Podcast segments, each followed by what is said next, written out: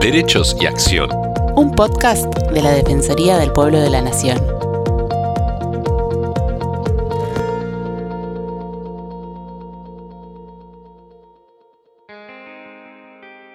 Hola, ¿cómo están? Estamos en un nuevo episodio de los podcasts de la Defensoría del Pueblo de la Nación. Soy Estefanía González Isola estoy con Fernando Almirón para compartir temas de interés general. El pasado 24 de noviembre, el Consejo Deliberante de Salta designó en el cargo de defensor del pueblo de la ciudad a Federico Núñez Burgo, quien ya venía desempeñándose en el cargo interinamente.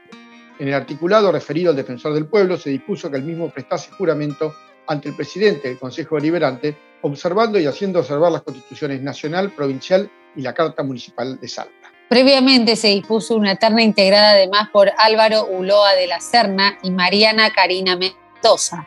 La misma fue definida por la comisión creadora de lo, con el objeto de iniciar el proceso de selección, luego de haber analizado las prestaciones y documentación respaldatoria remitida por cada uno de los aspirantes a su cargo. Para hablar sobre su designación como defensor del pueblo de Salta, estamos en comunicación con Federico Núñez Burgo. Federico es licenciado en Ciencias Políticas, magíster en Ciencia Política y Economía y profesor universitario en Ciencia Política de la Universidad Católica de Salta. Además, tiene un posgrado en mediador. Hola, defensor, eh, gracias por estar con nosotros. ¿Cómo le va? ¿Qué tal? ¿Cómo están? Un gusto escucharlo. Gracias, defensor. Para comenzar, nos gustaría que nos haga un resumen de su actividad en la función pública y qué significa para usted la designación como defensor del pueblo de Salta.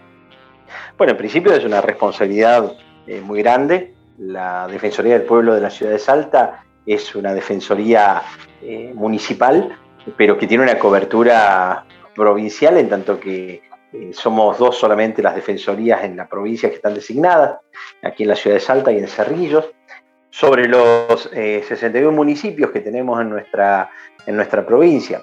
Y entonces esto hace que, bueno, nuestra eh, función, si bien en principio es básicamente municipal, tenga una, eh, digamos, cobertura provincial mucho mayor. Trabajamos en manera coordinada con organismos públicos provinciales, especialmente el ente regulador de servicios públicos, con el que hemos conformado una mesa de usuarios que funciona regularmente, haciendo el seguimiento y el cumplimiento de, los que son los contratos en función de la prestación de los servicios de agua y energía eléctrica.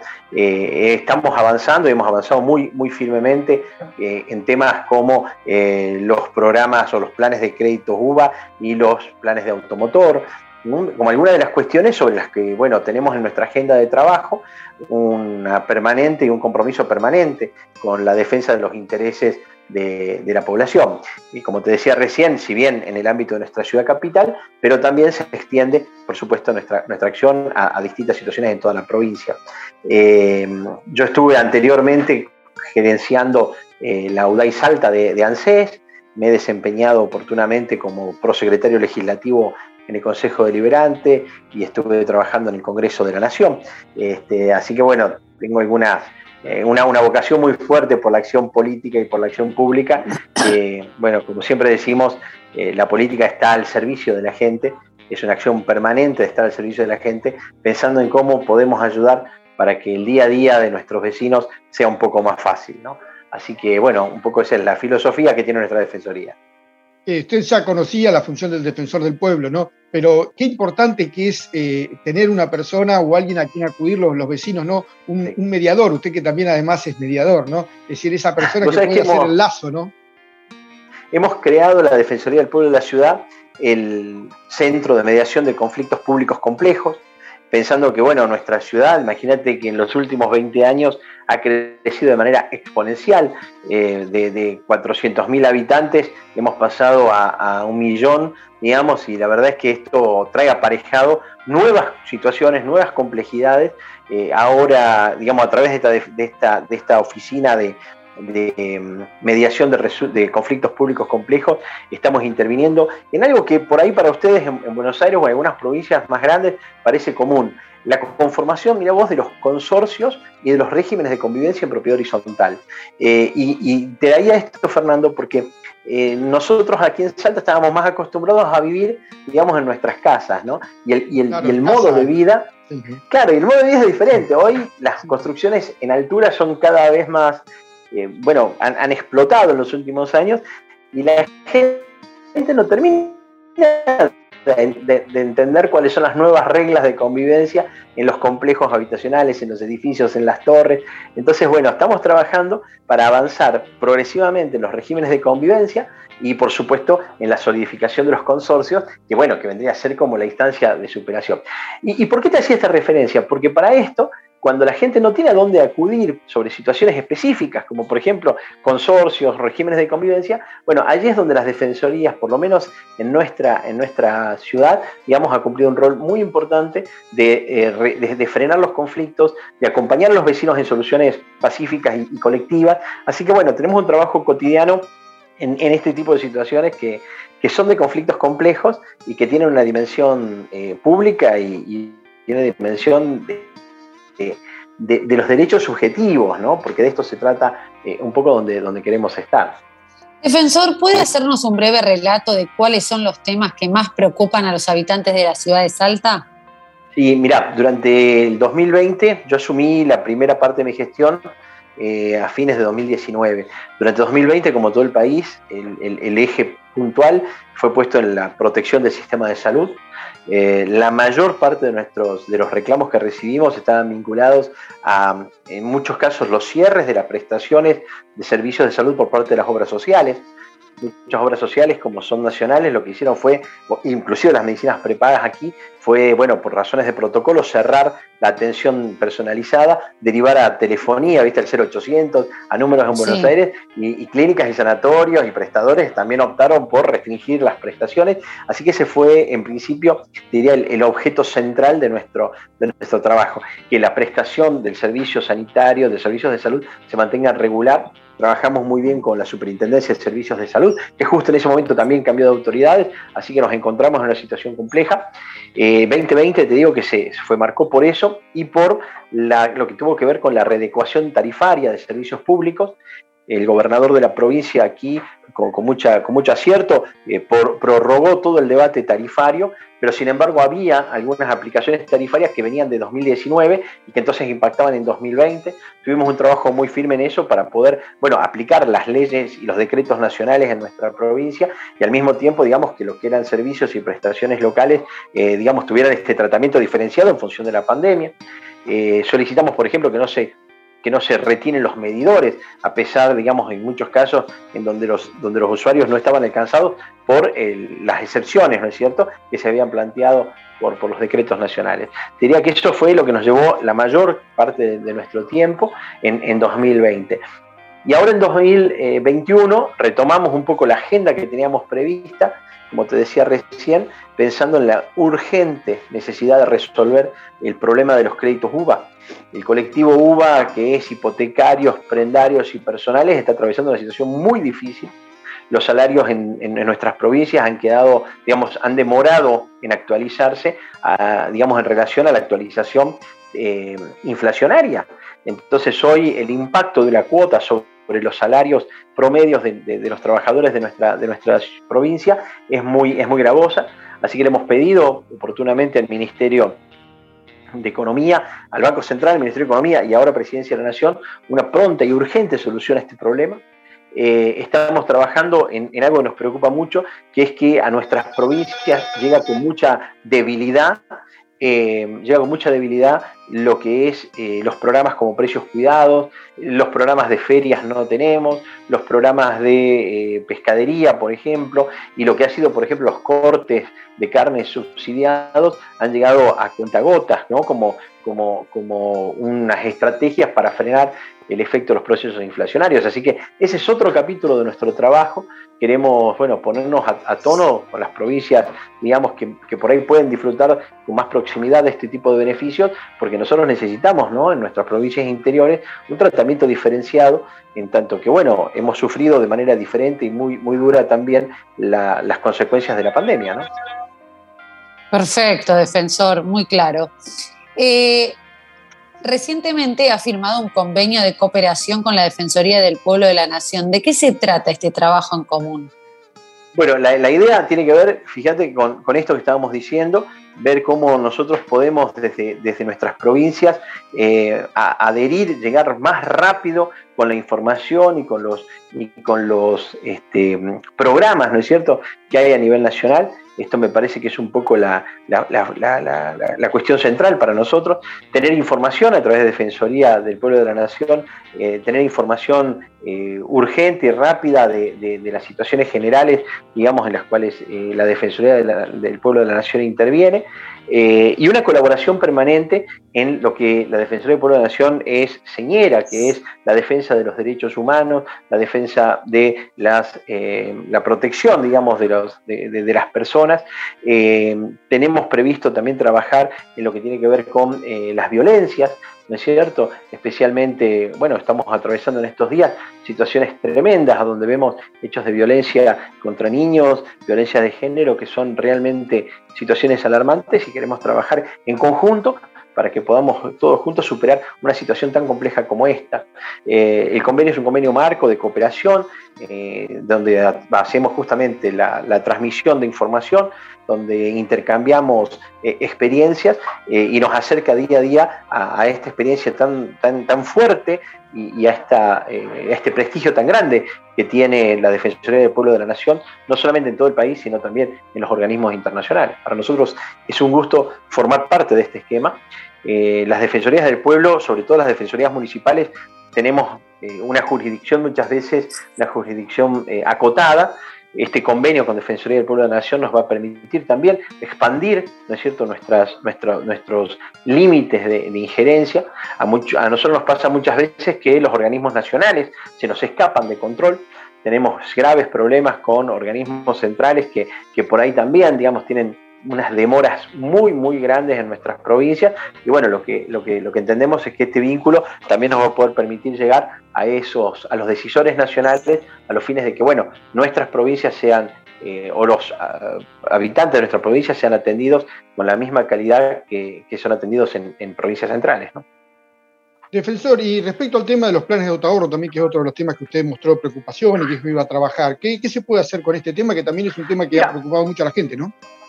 Nosotros hemos dado un nuevo enfoque a la intervención con planes de autoahorro. Eh, habitualmente el camino que se ha seguido es el de los amparos y el de los procesos colectivos y muchas personas, obviamente, los procesos individuales en defensa de los intereses a partir de la firma de los convenios. Nosotros lo que decimos es que aquí el problema, además, digamos, del problema que genera la firma de este modelo de convenio, lo tiene el modelo de convenio.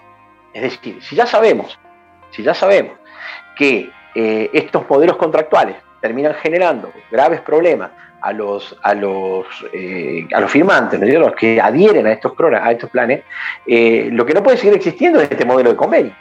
Y esto es lo que estamos planteando. Necesitamos que la Inspección General de Justicia de la Nación dé de baja este modelo contractual que tanto perjudica, digamos, y lo rediscutamos entre todos a los modelos contractuales de forma tal que las empresas no sufran pérdidas, pero que los eh, beneficiarios realmente sean beneficiarios de un, automotor. Mirá lo que está pasando hoy en nuestras provincias.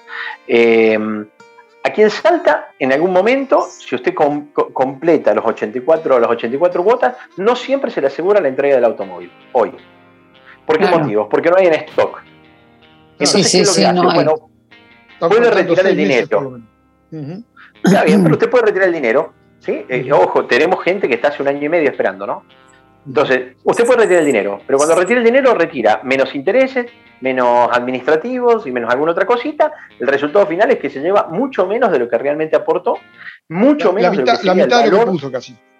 Eh, exacto. Y, mucho menos de lo que sería el valor del auto en el mercado hoy. Así con esa plata no puede ir a otro lado a comprarse un auto. Entonces, esto no puede ocurrir. Ayer hablábamos con los defensores de Córdoba, me contaban una situación en Córdoba donde una mujer cancela su cuota 84, va a retirar el auto y la concesionaria o la, empresa le dice, mire, tiene que pagar 500 mil pesos de diferencia.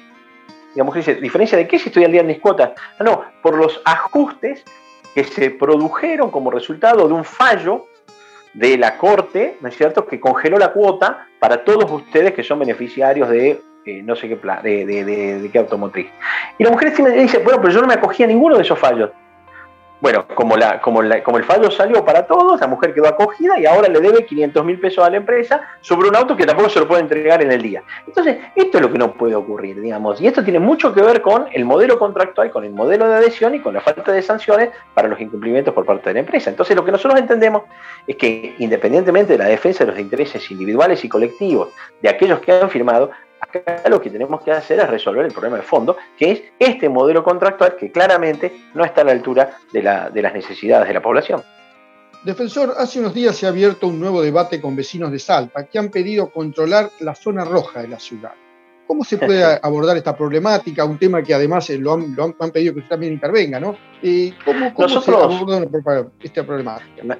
Imagínate, Fernando, durante la pandemia esto fue un problema, eh, a ver, digo un problema en el sentido de que hubo un conflicto de intereses entre vecinos, trabajadores, y, bueno, y, esto generó una, situación muy, muy compleja, ¿no?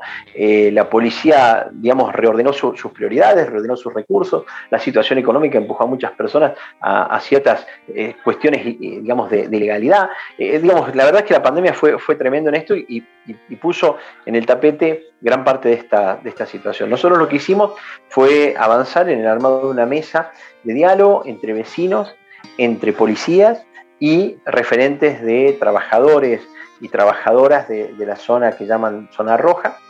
Nos parecía fundamental encontrar puntos de equilibrio para ir progresivamente este, erradicando las prácticas que haya que erradicar, dignificando eh, a, las personas en, su, en sus necesidades laborales, en, sus, eh, la defensa de sus derechos, en la defensa de sus intereses y reduciendo significativamente el conflicto.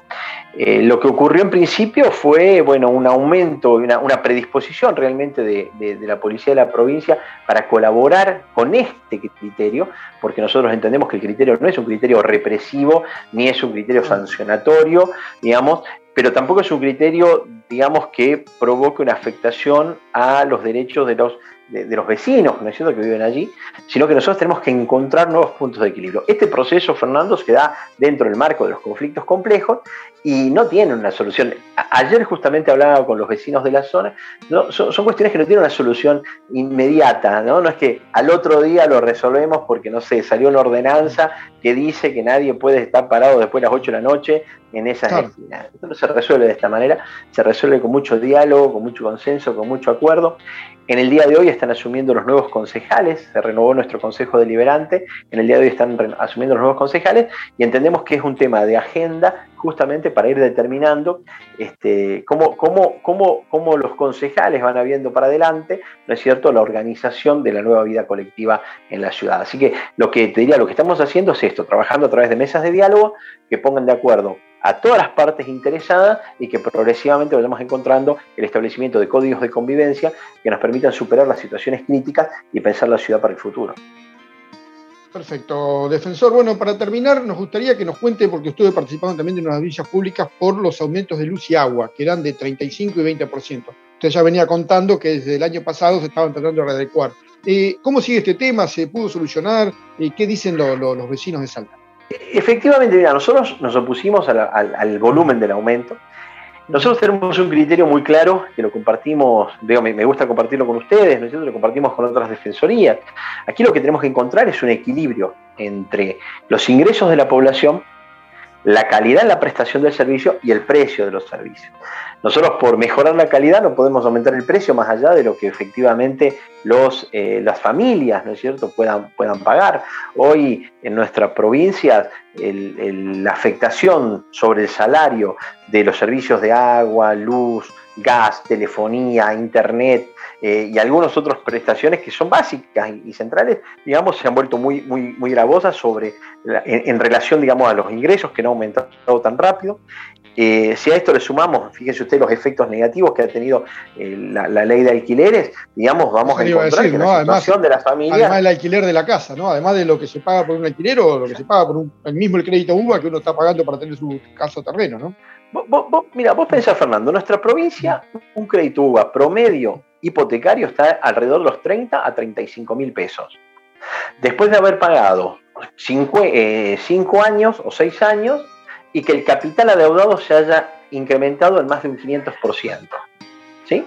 Si yo te digo que la básica es 30, 35 mil pesos, cuando vos pensás que el, salario mínimo vital y móvil ronda los 30 mil, claramente algo está saliendo mal. Si a eso vos le tenés que agregar gas, agua, luz, telefonía, Este, y quizás Internet, bueno, te encontrás con que ya está por fuera de cualquier presupuesto posible prestaciones como este, salud, educación, alguna, o algunas otras. ¿no? Entonces, digo, nosotros lo que entendíamos y entendemos es esto, nosotros tenemos que poner en equilibrio el ingreso de, los de, las, familias salteñas con el costo de la prestación de los servicios y la calidad. Es decir, para mantener precios bajos tampoco vamos a permitir que haya mala calidad. Entonces, nuestro trabajo tiene que ver con eso y por eso integramos la mesa de usuarios del ente regulador de servicios públicos a partir de donde venimos monitoreando permanentemente la evolución de precios y la calidad de la prestación de servicios. Perfecto.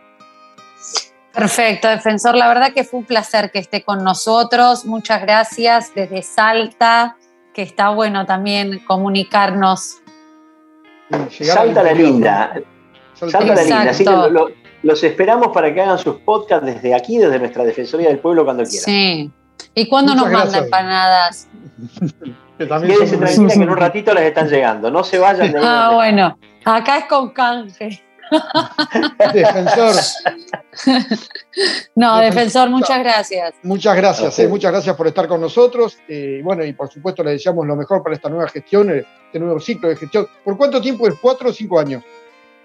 Dos años, nuestra defensoría por es por dos años. Ah, por dos años nada más, así que tiene dos años, tiene que renovar. Bueno, mucha, mucha suerte en esta gestión y por supuesto, ojalá que sea para el beneficio de toda la gente de Salta. Muchas gracias. Muchas gracias. Un abrazo a todos los amigos de, de la Defensoría del Pueblo de la Nación y los esperamos la próxima semana en una nueva emisión de Derechos y Acción. Derechos y Acción es un podcast original de la Defensoría del Pueblo de la Nación. La producción de este episodio estuvo a cargo de Bianca de Gaetano, Nelly Durán Cianotti, Martín Genero y Georgina Sturla. Podés encontrarnos en redes. Por WhatsApp, escribirnos al 113-762-4966 en Twitter e Instagram buscanos como arroba DPN Argentina y en Facebook como arroba dpn.argentina.